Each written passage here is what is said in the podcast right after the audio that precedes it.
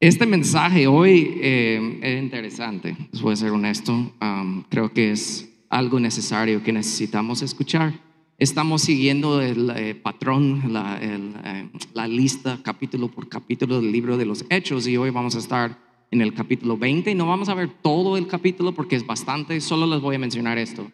En la primera parte del capítulo 20 de este libro de Hechos, durante la prédica de Pablo, un tipo se duerme y se muere. Así que...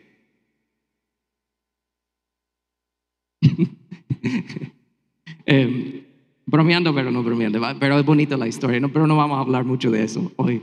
Um, donde hemos estado llegando en esta historia es de que Pablo ha hecho tres viajes misioneros y ha empezado y plantado varias iglesias. Y ahora en esta parte del capítulo 20 se han acabado sus viajes misioneros y va de regreso donde nació la primera iglesia en Jerusalén. Y va en camino ahí, pero en su camino de regreso está parando en los pueblos y ciudades donde ha plantado iglesias y está saliendo y realmente despidiéndose de muchos de sus amigos y familia espiritual que ha conocido. Y de ahí es donde vamos a entrar en el versículo 16 de este capítulo 20 que dice así, Pablo había decidido navegar sin detenerse en Éfeso, un lugar, porque no quería pasar más tiempo en la provincia de Asia, se apresuraba a llegar a Jerusalén de ser posible para el festival de Pentecostés.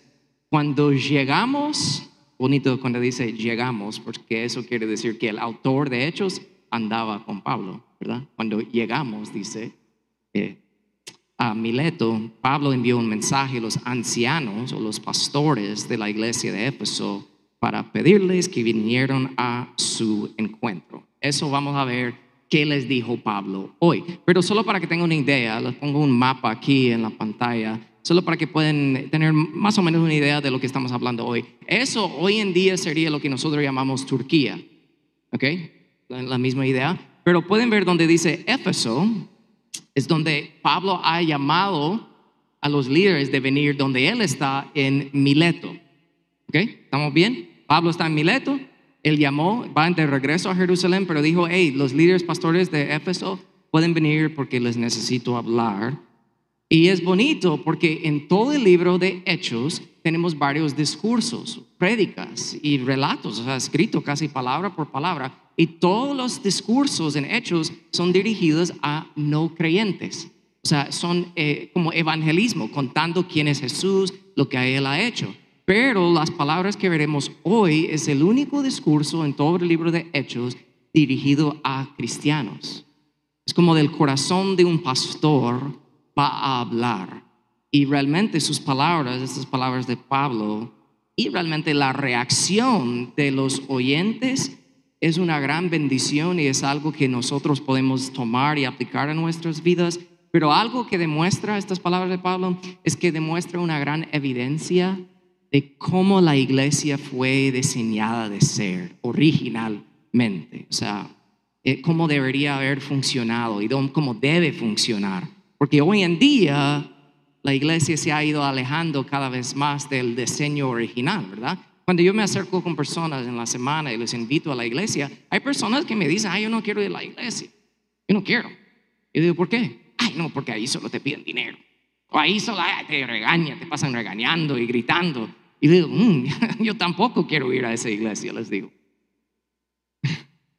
Porque eso no es el diseño de Dios de lo que es una iglesia. Y eso es lo que vamos a ver hoy con las palabras de Pablo.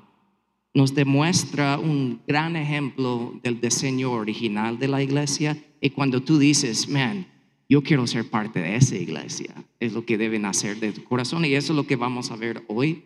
Um, es algo poderoso porque con el paso del tiempo, como les repito, la iglesia se ha ido alejando de cómo debería de ser. Pero hoy vamos a ver un ejemplo de cómo realmente fue diseñado de ser. Es bonito. ¿Saben que Pablo va rumbo a Jerusalén, donde nació la primera iglesia? ¿Ok?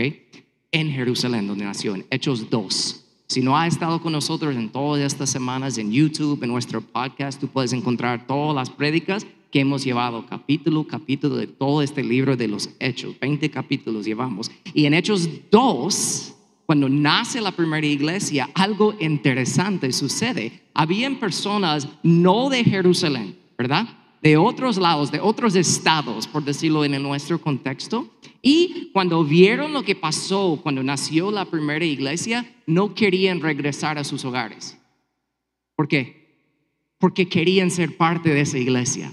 O sea, sería como que uno de ustedes que está visitándonos hoy, digamos, de otro estado, lejos de aquí, donde tiene su hogar, donde tiene su, eh, eh, su trabajo, donde tiene su vida establecida, estaría aquí con nosotros y después del servicio diga, "Ah, yo no quiero regresar a casa, yo quiero ser parte de esa iglesia. Así de loco lo que estaba pasando en Hechos 2, pero ¿por qué? Porque Dios era el centro de esa iglesia, estaba funcionando como fue diseñado de funcionar y las personas sabían, no solo quiero ser parte de esa iglesia, sino que yo sé que necesito ser parte de esa iglesia. Y uno de los elementos de cuando eso nace de una persona, cuando diga, "En, yo necesito ser parte de esa iglesia, ¿sabe cuál es el elemento, la faceta de que hace una persona decir así? Lo vamos a ver hoy en el discurso de Pablo. Es buen liderazgo espiritual. Les voy a decir algo, porque yo sé que al escuchar eso, todo, uh, ¿eh? liderazgo espiritual. Les voy a explicar en el día de hoy cómo todos necesitamos liderazgo espiritual. Esa es la diferencia entre llegar a la iglesia de vez en cuando o ser un miembro de una iglesia.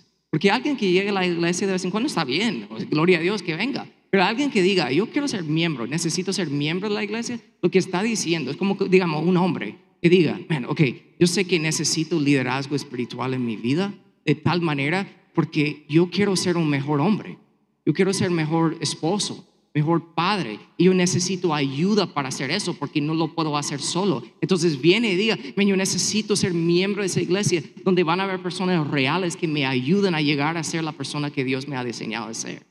Entonces, cuando digo liderazgo espiritual, el mal concepto de eso hoy en día es que las personas piensan que el pastor anda diciendo, hey, haga esto y haga lo otro. Eso no es liderazgo espiritual. Y yo puedo entender cuando alguien diga, uy, yo no quiero ser parte de eso. Yo tampoco. Yo no quiero que alguien me hable así, que me trate así. Eso no es el diseño de Dios cuando hablamos de la iglesia y liderazgo espiritual en la iglesia. Entonces, vamos a hablar de eso hoy. Y voy a, voy a decir algo. Cuando hablo de liderazgo espiritual, estoy hablando de dentro de la iglesia, pero voy a decir algo. Los hombres que están aquí, si tú tienes un hogar, si tú eres esposo, padre, sepa que las cualidades de liderazgo espiritual que estoy hablando aquí en la iglesia aplica a tu vida también, para que lo sepas y que lo tomas y que Dios te confronta hoy, pero para tu bien. Amén. Así que oramos antes de entrar y ver el resto de este pasaje. Señor, yo, yo te pido que nos ayudes a entender esto. Yo te pido por cada persona aquí, Señor, si llevan años en la iglesia o es su primera vez de estar aquí con nosotros, que sepa que no es por casualidad y que tú, siendo el creador del universo, nos quieres hablar. Así que ayúdanos, Señor, a entender esta palabra. En el nombre de Jesús, la iglesia dice, amén. Entonces, primero, hablando del liderazgo espiritual, lo que vemos en la vida de Pablo y realmente en estas palabras de Pablo, todos necesitamos, primero, liderazgo auténtico. Liderazgo auténtico. Si estás tomando notas conmigo, puedes anotar eso. Liderazgo auténtico. Mira lo que dice. Pablo llama que vengan los líderes de Éfeso. Y sepan, ellos caminaban 30 millas para ir y pasar un tiempo con Pablo. Eso demuestra que ellos querían escuchar lo que Pablo les quería decir. Y de ahí dice, cuando llegaron, Pablo declaró, ustedes saben que yo he hecho el trabajo del Señor con humildad y con muchas lágrimas. Una cosa que podemos destacar de ahí, aprender, cuando él dice humildad, está hablando al servicio que ha dado a ellos. ¿Verdad? Que les ha servido, pero no solo así, como que, ay, Dios te bendiga, mi hermanito, y ay, que andes con tu vida, sino que ahí dice con muchas lágrimas, lo cual nos deja saber que él no, por ejemplo, poniendo en nuestro contexto, él no era alguien diferente cuando estaba en la plataforma hablando como yo, digamos, yo sé que no tenía micrófonos en aquel día, pero digamos, con el micrófono en la mano era una persona y de ahí cuando ya bajaba de la plataforma era otra persona. Pablo no era así. Lo que ellos vieron lo que era con Pablo. Era auténtico, eso es bonito. Y eso nos deja saber que Pablo era alguien, cuando hablamos de liderazgo espiritual, que ejemplificaba lo siguiente. Él estaba diciendo, me han visto llorar, man me han visto servirles, me han visto servir a otros y ustedes saben muy bien porque me han visto que hasta yo necesito sus oraciones. No porque soy el pastor y hay que orar por el pastor, sino porque ustedes saben que yo soy un hombre igual como ustedes. Ustedes saben que esto no es fácil. Y yo necesito el apoyo de ustedes. Él era auténtico en eso. Pero ¿cuántos líderes en iglesias alrededor quieren aparentar que sus vidas son perfectas? Cuando no es así, nunca es así. Pablo no era así, eso es bonito. Yo me junté con alguien esta semana y me estaba contando de unos problemas en su matrimonio y lo que estaba pasando. Y él me dijo, yo me siento como un esposo fatal, horrible. Y yo le dije, man, han habido muchos momentos, más en el pasado, pero a veces que sigo luchando y yo me siento igual. Y en vez de decir, ay no, pero tú eres el pastor, no debes pensar, él dijo, ¿de, de, de verdad? Yeah, man. Y me dijo, gracias por ser honesto. Auténtico. Pablo era así. Todos, no solo la persona con el micrófono, debemos y podemos ser auténticos. ¿Saben? Otra traducción, no otra, sino que yendo como a las palabras más originales en el griego de este versículo 18, realmente dice, ustedes saben cómo me porté todo el tiempo que estuve con ustedes. Lo que Pablo está diciendo, otras palabras, ustedes me vieron vivir mi vida delante de ustedes. Ustedes saben quién soy. Yo no soy otra persona aquí, otra persona allá. Ustedes saben quién soy. ¿Cuántos de nosotros podemos decir lo mismo? Que tú eres la misma persona en la calle que en tu trabajo, misma persona en tu trabajo que en tu hogar. Sea, que no has ido cambiando dependiendo con quién estás, sino que tú eres una persona igual auténtico. Pensando en la iglesia, no eres una persona solo aquí los domingos por una hora y media y luego nada que ver después. Ser auténtico. Y no estoy hablando de perfección. Estoy hablando de que si de verdad tú sientes que tienes que venir aquí y fingir que eres alguien que no eres, eso no es bueno. Tú debes decir, yo necesito ayuda. Y lo que estás diciendo es, necesito liderazgo espiritual. Eso es buenísimo. Eso no es malo. Todos necesitamos eso. ¿Están conmigo? De ahí seguimos viendo, necesitamos no solo liderazgo auténtico, sino que también necesitamos liderazgo sin miedo. Liderazgo sin miedo. ¿Por qué digo eso? Mira la siguiente parte de este versículo, primera parte del versículo 20. Pablo les dice, nunca me eché para atrás a la hora de decirles lo que necesitaban oír. O sea, él está diciendo, nunca. y ustedes saben cómo se siente cuando tú sabes, esa persona con quién estoy hablando necesita escuchar algo fuerte. Pero muchas personas dicen, mm, me echo para atrás, no voy a decirlo, mejor no, tal vez en un texto, ¿verdad? Pero Pablo, yo nunca hice eso. Pablo dice, lo que ustedes necesitaban oír para su bien, nunca me eché para atrás, siempre les decía eso. ¿Y saben lo fuerte de esto? Esto es en el último, está regresando a Jerusalén, ¿verdad? Pablo en este momento. Años después, encarcelado en cadenas en Roma, Pablo escribe una carta a estas mismas personas y él les dice, hablaremos la verdad con amor y así creceremos en todo sentido hasta parecernos más y más a Cristo, quien es la cabeza de su cuerpo, que es la iglesia. O sea, en el momento Pablo ahí en lo que estamos hablando de Hechos 20, él está diciendo, nunca me eché para atrás para decirles lo que ustedes necesitaban oír. Y años después en la cárcel les escribió, les dijo, ¿se, recuerdan como yo siempre les hablaba la, verdad con amor? Es bonito, me imagino a ellos leyendo eso años después con lágrimas, wow, sí es cierto, hemos vivido eso con él. Pero ¿qué estaba diciendo Pablo realmente? Él estaba diciendo, por amor a ustedes saben muy bien que yo viví mi vida real, auténticamente delante de ustedes y siempre diciéndoles la verdad que necesitaban escuchar para su bien. Y cuando digo para su bien, la idea hoy en día de la iglesia es que si alguien te diga algo para tu bien, es para que tengas muchas bendiciones y una vida cómoda y fácil. Pablo no estaba hablando de eso. Pablo estaba diciendo, yo les he dicho la verdad, lo que necesitaban siempre escuchar bajo mi liderazgo espiritual para su bien, no para que tenga una vida fácil, sino para que sea maduro espiritualmente, para que seas más y más como Cristo. Pero muchas personas dicen que necesitan y quieren eso, pero no les gusta recibir ese tipo de liderazgo espiritual. Pero les voy a decir algo, se repite aquí bastante, y es la verdad. Si no puedes recibir corrección sin ofenderte siempre, nunca crecerás en la vida. Pero ¿cuántas personas a la hora de recibir una corrección para su bien, estoy hablando, ¿verdad? Se enojan o dicen, sí, está bien, pero luego van y se quejan con otros. ¿Sí? O no pueden dormir esa noche. Ay, debería haber dicho esto a esa persona. ellos no me conocen, ellos no saben. Y van dando todas esas excusas. No. Liderazgo sin miedo es alguien que diga, hey, para tu bien te voy a decir algo. Y no para tu bien, para que seas una vida fácil cómoda, no, sí, para que seas más como Cristo. Porque una iglesia, un grupo de creyentes no maduros, los cuales hay muchas, no van a estar listos por lo que está por venir en este mundo.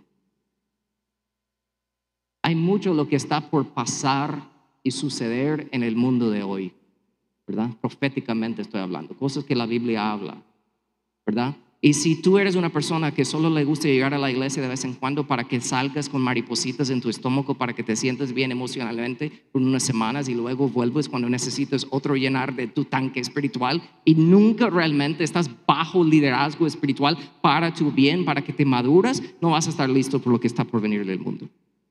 Y Pablo hablaba de eso, no estoy inventando algo. Él dijo, sé que después de mi partida entrarán en medio de ustedes lobos feroces que procurarán acabar con el rebaño, con la iglesia. Aún de entre ustedes mismos se levantarán algunos que enseñarán falsedades para arrastrar a los discípulos que los siguen. Así que estén alerta.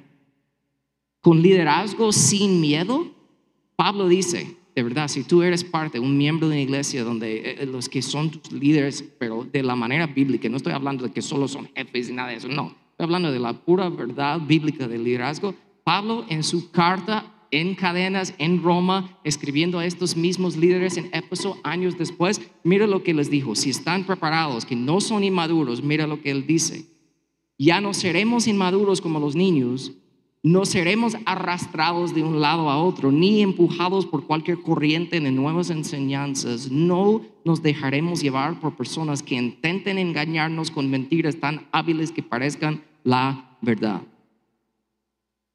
Yo veo a muchas personas cayendo en eso hoy en día. Y una de las razones es porque no tienen liderazgo espiritual en sus vidas. Necesitamos liderazgo auténtico y sin miedo. Y Pablo era un líder sin miedo porque en verdad él amaba a esa gente. Él amaba a esa gente.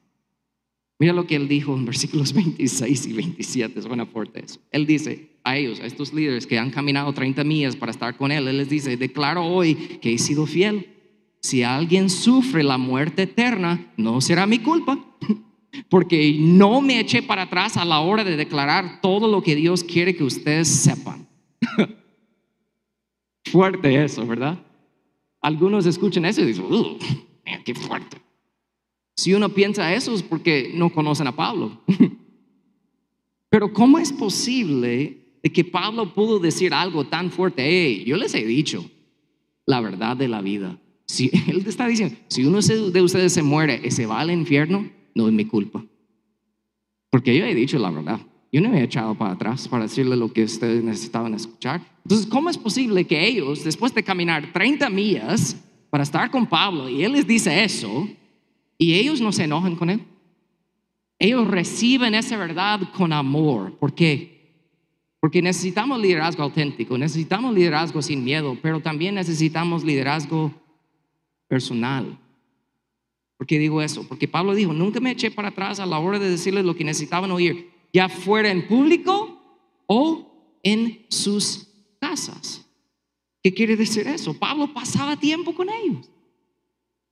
No era como que las iglesias que ves hoy en día, que literal llega el pastor con seguridad y nadie lo puede tocar.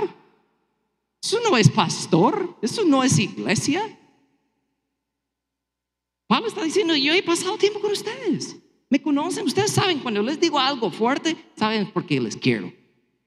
¿Verdad? Necesitamos eso. Entonces, cuando él dice en público, sería como en nuestro contexto ahorita. Yo no me he echado para atrás para decirle a ustedes en público con un micrófono lo que necesitan escuchar. ¿verdad? Es lo que Pablo, si estuviera aquí, diría. Pero también cuando dice algo más fuerte, él dice en casas también. Eso quiere decir realmente no solo es como ir a comer una baleada en la casa, sino es como iglesia en casa. ¿Verdad? Nosotros aquí tenemos nuestros grupos seguros, ¿verdad? Son grupos pequeños que se reúnen durante la semana. Cada uno de esos grupos realmente es como una pequeña iglesia. Entonces recuerden, Pablo está hablando aquí. Ustedes saben que personalmente he pasado tiempo con ustedes. ¿Y con quién está hablando Pablo? Con los líderes. Porque es imposible que una sola persona pase tiempo con cada persona en su ambiente. Imposible. Pero él está diciendo, como iglesia, compartimos eso que pasemos tiempo juntos, que nos conozcamos para que podamos de verdad ser auténticos y demostrar liderazgo sin miedo, porque las personas necesitan escuchar la verdad para que no sean engañados. Eso es buenísimo y eso solo es posible con liderazgo personal. Es chistoso porque en el versículo 16 que les leí al principio decía, Pablo había decidido no parar en Éfeso porque quería llegar ya a Jerusalén. ¿Por qué? Porque yo estoy seguro, Pablo sabía, si yo me voy a Éfeso, yo no puedo quedarme ahí una tarde. Yo voy a tener que quedarme ahí mucho tiempo ir a ver a todos porque yo les amo tanto y ellos me quieren a mí también. Entonces, por eso él mandó a llamar a los pastores, vengan 30 millas de aquí para que no todo el mundo me vea, porque de ahí no voy a poder llegar rápido a Jerusalén. Eso es bonito, eso es una evidencia de que de verdad era liderazgo personal, ellos lo amaban. Y de ahí Pablo les empieza a recordar a esos líderes sobre el Evangelio y que los no, lo que la Biblia dice en el versículo 25. Y yo sé que ninguno de ustedes a quienes les he predicado del reino volverá a verme, Pablo les dijo. Escuchen esto.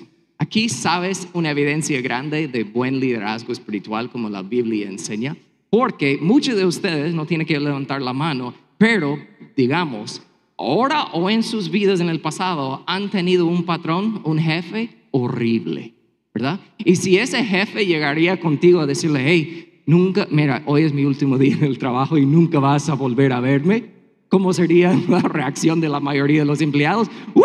¡Ya! ¡Por fin! ¿Verdad? Y Pablo está diciendo aquí, mira, yo he estado con ustedes, pero ahora, de a partir de ahora, nunca van a volver a verme. Y mira cómo ellos reaccionan. Cuando Pablo terminó de hablar, se arrodilló y oró con ellos. Todos lloraban mientras lo abrazaban y le daban besos de despedida. Pablo dijo, he sido un buen líder para ustedes y me voy y ya no me van a ver. Y dice la palabra cuando lo abrazaron, esa palabra en el griego quiere decir que se aferraron a él y no lo querían soltar nunca. Y ahí al final cuando lo soltaron y él tuvo que caminar a subir un barco, dice la palabra que ellos fueron con él hasta lo más donde nadie no podían llegar, donde estaba el agua, para decirle adiós. Evidencia de por qué personas reaccionarían a alguien así es porque era un líder auténtico, un líder sin miedo y un líder personal. Todos necesitamos eso. Hombres, mujeres, Nadie aquí tiene un hogar perfecto, un trabajo sin problemas. Todos estamos luchando y necesitas personas que van en el mismo camino de la vida que tú, pero que tienen un liderazgo espiritual sobre tu vida, lo cual encuentras en una iglesia sana. Una iglesia que cree lo que la Biblia dice y no lo que el hombre dice. Y de verdad, para su bien, para que seas más como Cristo. Porque no sabemos cuánto más tiempo tendremos en este mundo yo creo que Cristo viene pronto y esto es algo que tenemos que entender, que lo necesitamos. Y ahí es donde quería parar, pero agregué algo y lo voy a mencionar rapidito para terminar. No solo necesitamos liderazgo auténtico, sin miedo personal.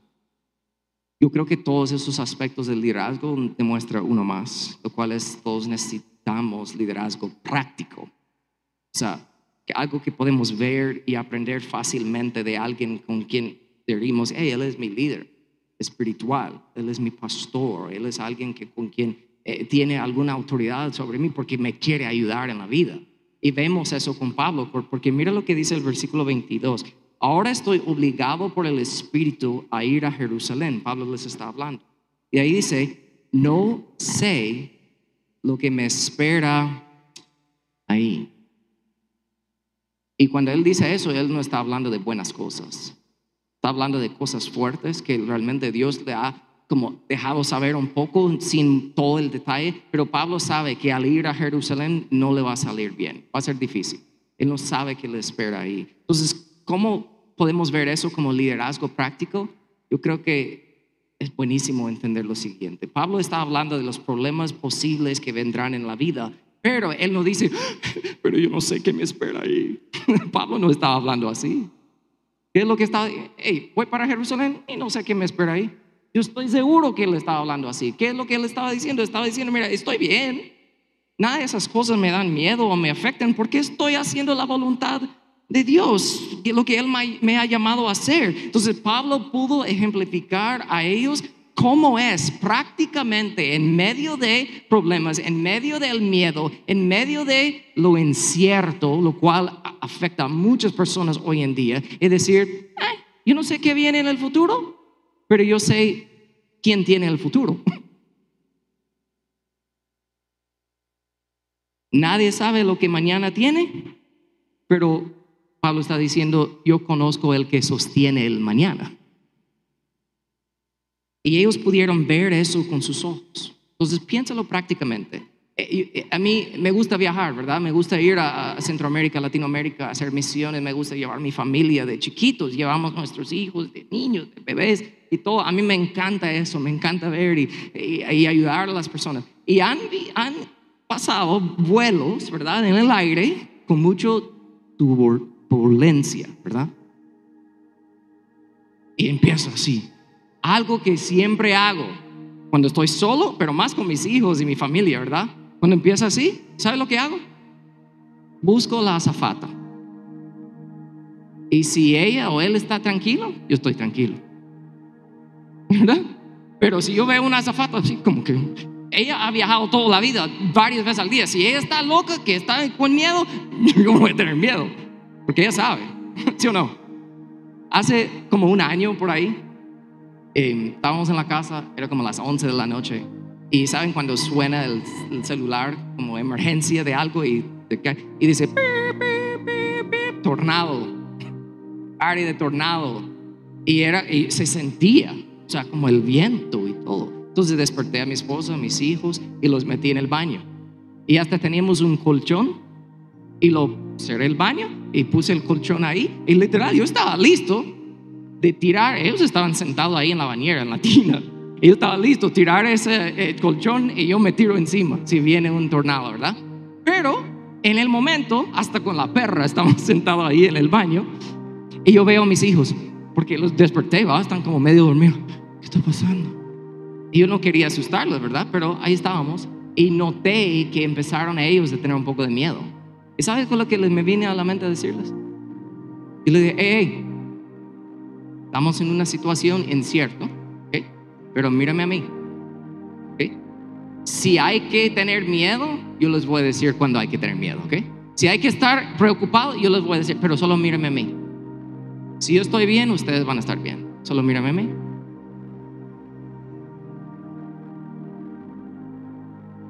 Pero ¿cuántos padres hoy en día, por sus problemas en el hogar, o en el trabajo o financieras o lo que ven en las noticias andan preocupados todo el tiempo. ¿Saben quién te está viendo?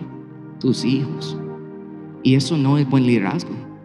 Tus hijos necesitan un buen liderazgo, que un padre puede mirar a su hijo y decirle, mírame a mí, si yo estoy tranquilo, tú puedes estar tranquilo.